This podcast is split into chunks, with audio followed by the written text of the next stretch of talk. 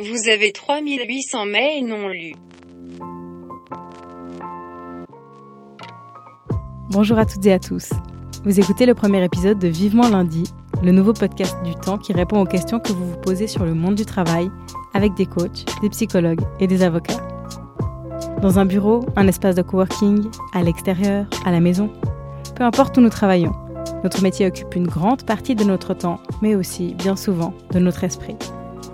Je suis Julie Egenman et pour plonger dans le quotidien de votre travail le plus concrètement possible, j'ai décidé de partir des situations fictives, mais proches de celles que vous pouvez vivre.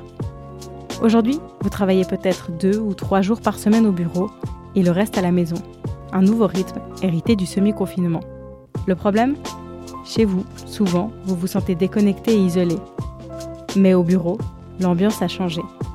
Certains collègues manquent et tout est dépeuplé. Alors vous vous demandez, comment rester motivé quand mes collègues sont dispersés? C'est ce à quoi nous allons tenter de répondre dans l'épisode d'aujourd'hui avec Léa Guillaumeau. Elle est coach de carrière en Suisse romande. Alors, je dirais qu'il y a eu vraiment une sorte d'évolution en trois phases. Il y avait l'avant-confinement, où on n'avait pas trop l'habitude du télétravail.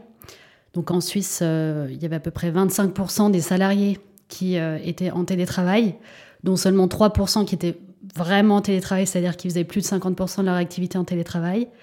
Pendant le confinement, là, le nombre de télétravailleurs a doublé.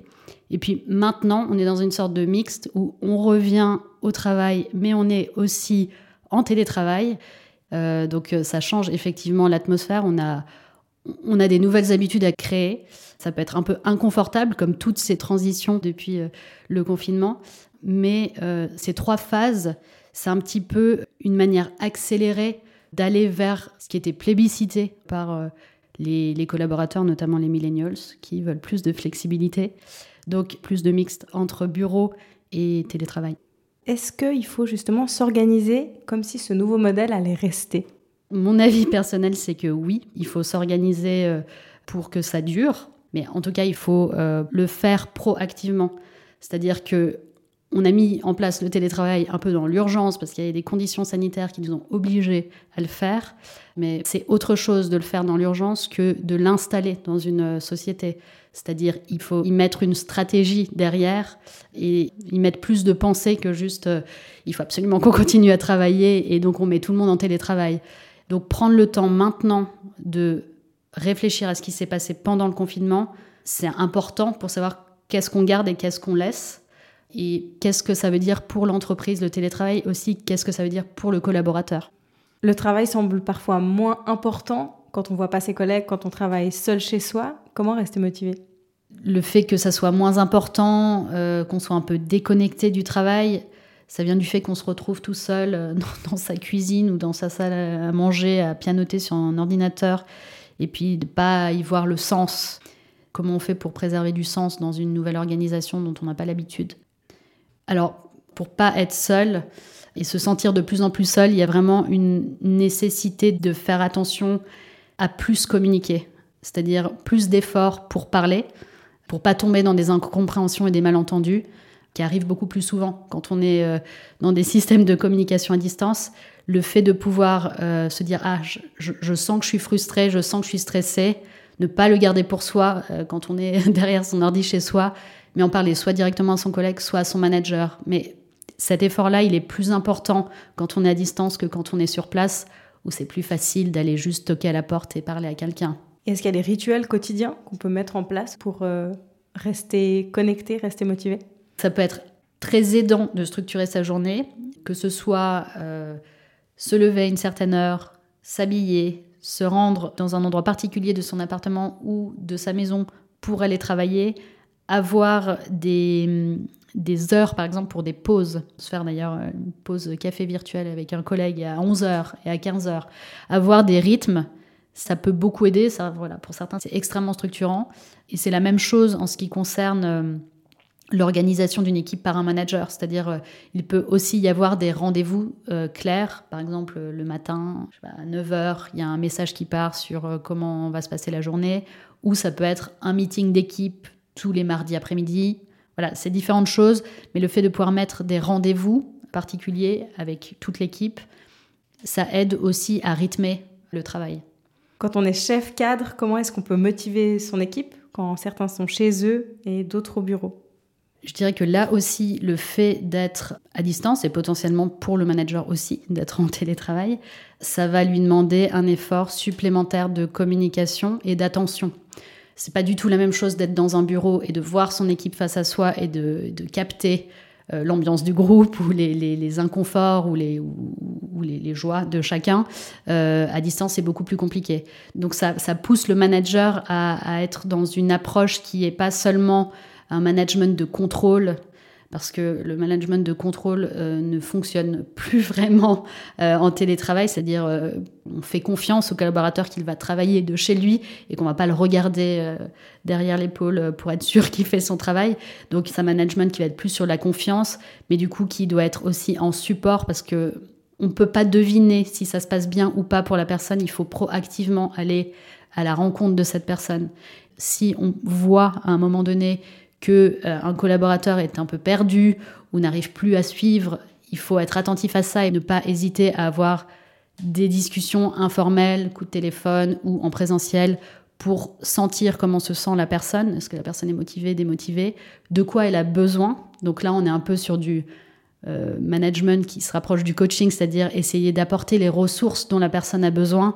Est-ce que c'est des ressources liées à... Euh, euh, j'arrive pas à vraiment euh, euh, prendre possession de ces outils de télécommunication, j'arrive pas à faire une visioconférence ou j'arrive pas avec ce, cet outil de project management, je, je me sens pas à l'aise. Peut-être qu'il y a une formation à mettre en route, peut-être que soi-même en tant que manager, on peut donner quelques clés, mais ça peut être d'autres types de problèmes auxquels il faut pouvoir apporter des réponses.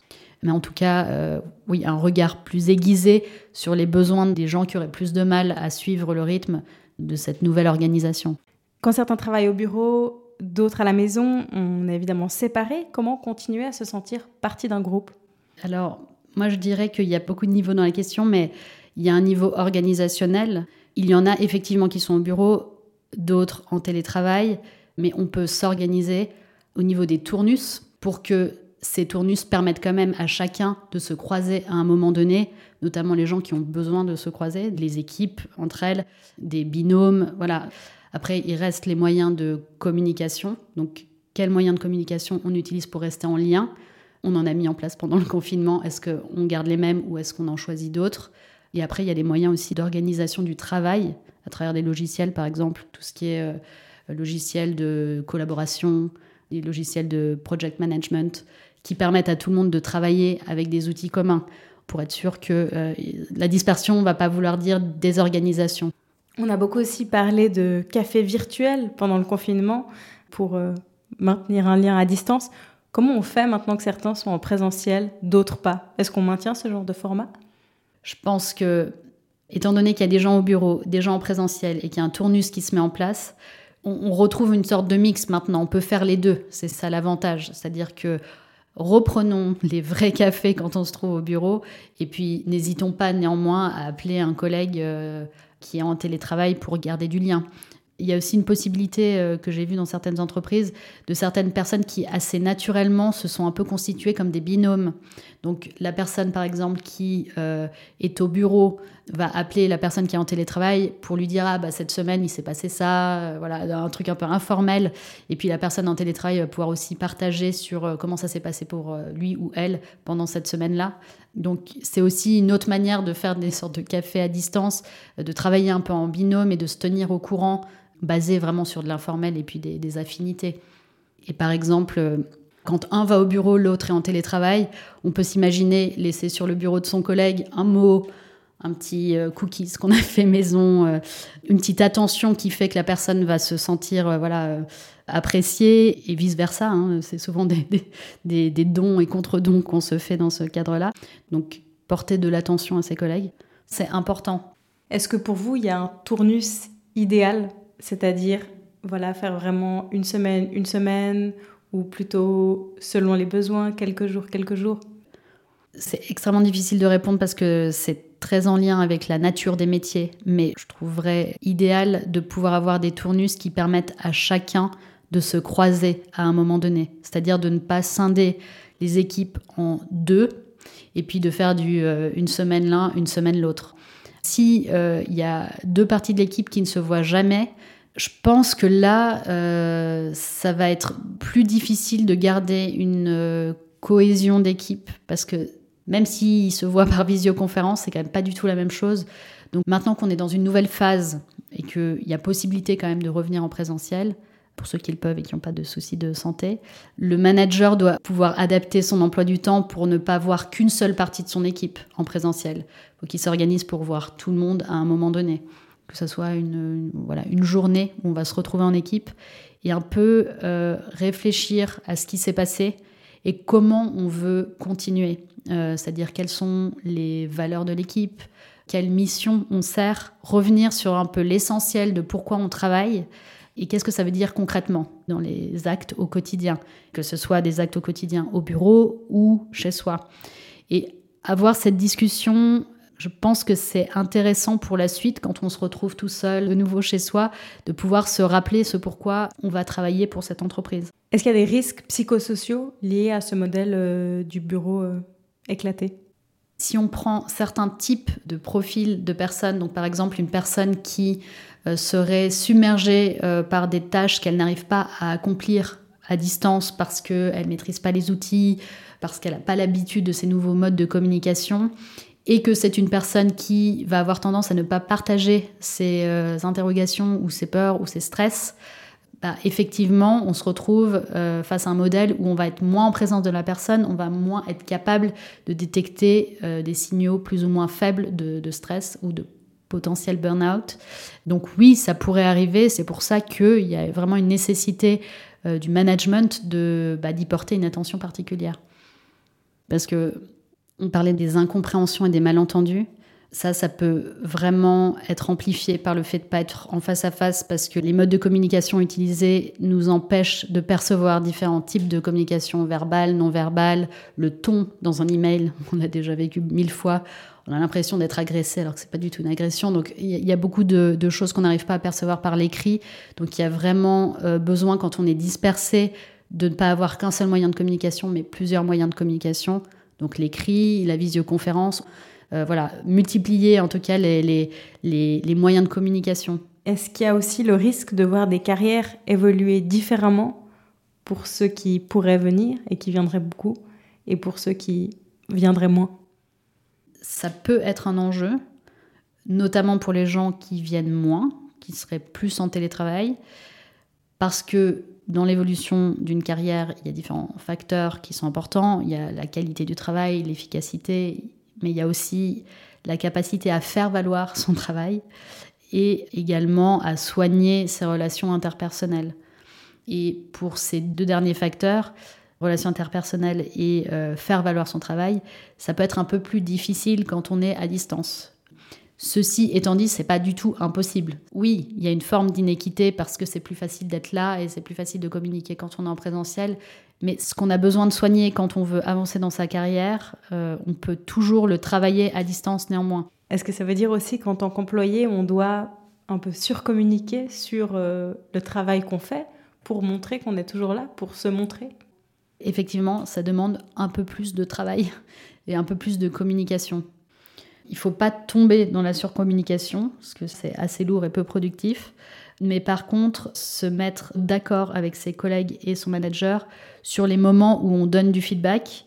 Donc ne pas négliger, par exemple, les réunions hebdomadaires, mensuelles, bimensuelles, enfin ça dépend comment c'est organisé dans les équipes, avec son manager pour justement donner un vrai retour sur ce qu'on a fait dans son travail, de quoi on a besoin. Et s'il y a un tournus par exemple, donc une partie au bureau et une partie chez soi.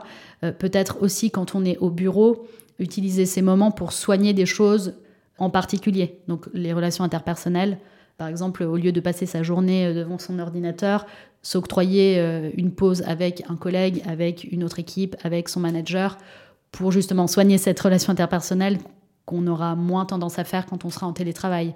Donc c'est aussi la nature de ce qu'on fait dans le cadre du bureau ou dans le cadre de sa maison qui permet aussi euh, de faire attention aux différents facteurs qui pourront euh, faire avancer sa carrière. Ça peut être vraiment intéressant de lister, que ce soit seul ou avec son équipe ou avec son manager, les tâches qui valent la peine d'être faites dans un endroit ou dans un autre.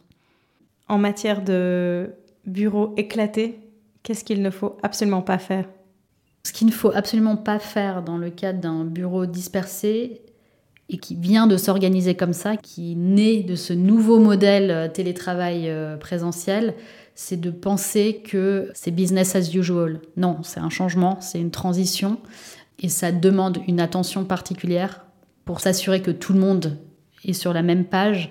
Donc il faut un minimum d'organisation, que ce soit pour l'efficacité du travail, mais aussi euh, pour gérer son équipe. C'est-à-dire une équipe qui a aucune règle, qui arrive de manière complètement désorganisée, qui n'a pas de directive, qui ne sait pas sur quel pied danser. Ok, il y a plus de liberté entre guillemets, mais ça peut mettre mal à l'aise beaucoup de gens aussi. Si c'est très flou, si on dit vous êtes un électron, vous pouvez jouer l'électron libre, Chacun y va de son interprétation et certains vont euh, ne jamais venir au boulot, par exemple. D'autres vont se sentir contraints personnellement dans la culpabilité et venir 50% euh, de leur temps. Et puis l'un va juger l'autre. Donc euh, là peuvent venir certains malentendus et des frustrations des deux côtés. Donc d'avoir des directives en tout cas qui soient claires, c'est important parce que c'est un socle commun sur lequel tout le monde peut se reposer. C'est-à-dire que si ce télétravail doit être mis en place de manière intelligente et euh, dans le long terme, on a besoin de se poser des questions et d'avoir une vraie stratégie derrière et que cette stratégie soit empreinte d'équité entre les différents collaborateurs. Vous venez d'écouter le premier épisode de Vivement lundi, Comment rester motivé quand mes collègues sont dispersés, réalisé en compagnie de Léa Guillaumeau.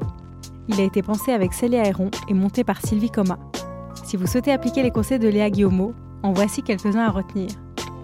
N'oubliez pas de communiquer plus que d'habitude en tant qu'employé mais aussi en tant que cadre pour éviter tout isolement, frustration ou malentendu. Si vous êtes employeur, instaurez des rendez-vous et des tournus pour que tous se croisent à un moment donné sans créer deux équipes absolument distinctes. Envisagez de mettre en place des binômes qui se soutiennent et s'informent l'un l'autre sur le quotidien du bureau. Enfin, prévoyez des programmes différents pour vos journées au bureau ou à la maison en fonction de votre besoin d'échange ou de concentration. Merci de nous avoir écoutés. Vous vous posez d'autres questions sur le monde du travail N'hésitez pas à m'écrire à l'adresse julie.egenman.ch. Egenman s'écrit E-I-G-E-N-M-A-2-N. À bientôt